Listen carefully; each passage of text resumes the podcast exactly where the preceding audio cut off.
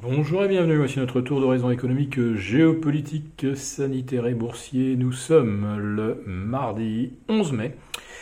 Et pour comprendre comment tourne la planète finance, c'est sur la bourse au quotidien et nulle part ailleurs. Et l'épisode du jour s'intitulera C'est peut-être le dernier jour pour acheter, ou peut-être était-ce le dernier jour pour vendre?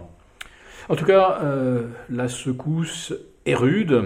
Euh, le CAC 40 glisse, on va dire dérape, hein, euh, de moins 2,5% maintenant, vers 6240, c'est-à-dire en deçà de la zone de résistance des 6270, effacée donc fin avril, ce qui avait permis au CAC d'aller tutoyer les 6004 pas plus tard qu'hier, et euh, au CAC 40 Global Return d'aller tutoyer les 18 000, puisqu'on s'est hissé au-delà des 17 900.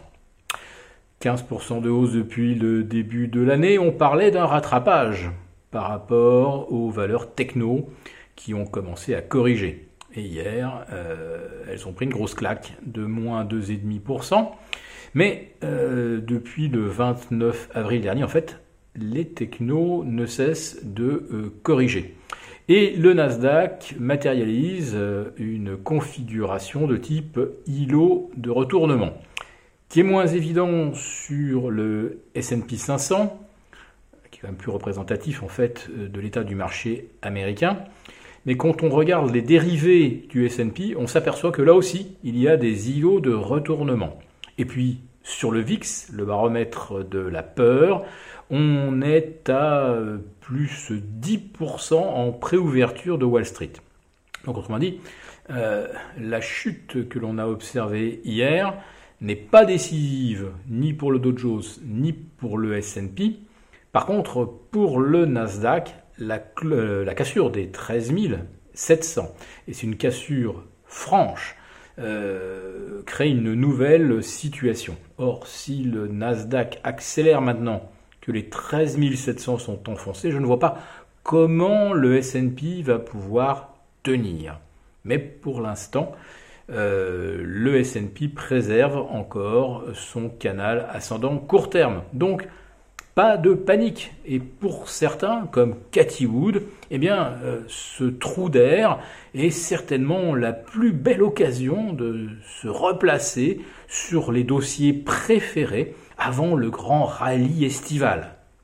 Ou alors, le sell in May and go away, euh, cette fois-ci, euh, se vérifie et les derniers acheteurs vont être obligés de se déboucler si ça ne va pas dans leur sens et ils viendront gonfler la cohorte des vendeurs ce ne sont pas les particuliers qui sont rentrés sur les marchés depuis novembre dernier qui vont vendre en premier naturellement, ils vont continuer d'espérer et de croire. L'histoire était tellement belle.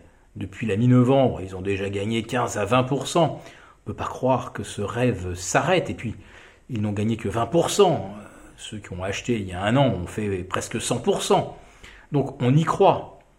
Mais une fois que les institutionnels auront commencé à réduire leurs leviers, les family office, les hedge funds, ensuite, eh bien, les derniers entrées euh, commenceront à sentir le vent du boulet, et s'ils se mettent à vendre, eh bien, on aura une nouvelle fois la preuve que ce qui caractérise la fin d'un marché haussier, c'est quand des euh, particuliers se ruent massivement et sur les actifs les plus euh, spéculatifs, les plus volatiles.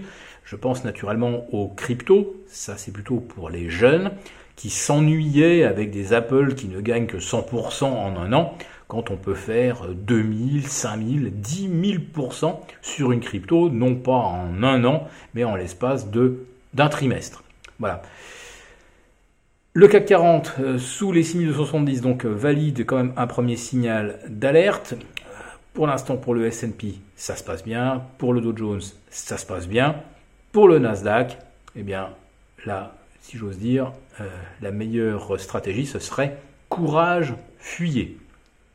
Et la fuite sera vraiment absolument nécessaire et indispensable à partir du moment où les marchés auront compris ou pourrait même contraindre d'ailleurs la Fed a changé de discours parce qu'on ne la croit plus.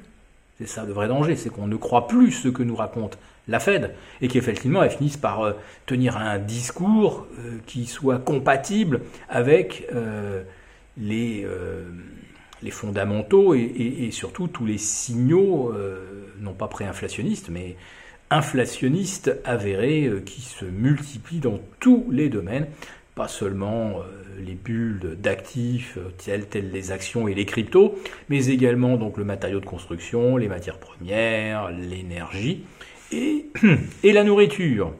Voilà. Donc quand la Fed changera-t-elle de discours, retrouvera-t-elle sa crédibilité si elle dit du jour au lendemain que oui, euh, en effet, euh, l'inflation transitoire n'était qu'une hypothèse et qui semble aujourd'hui de moins en moins probable. Donc on va ajuster euh, notre discours.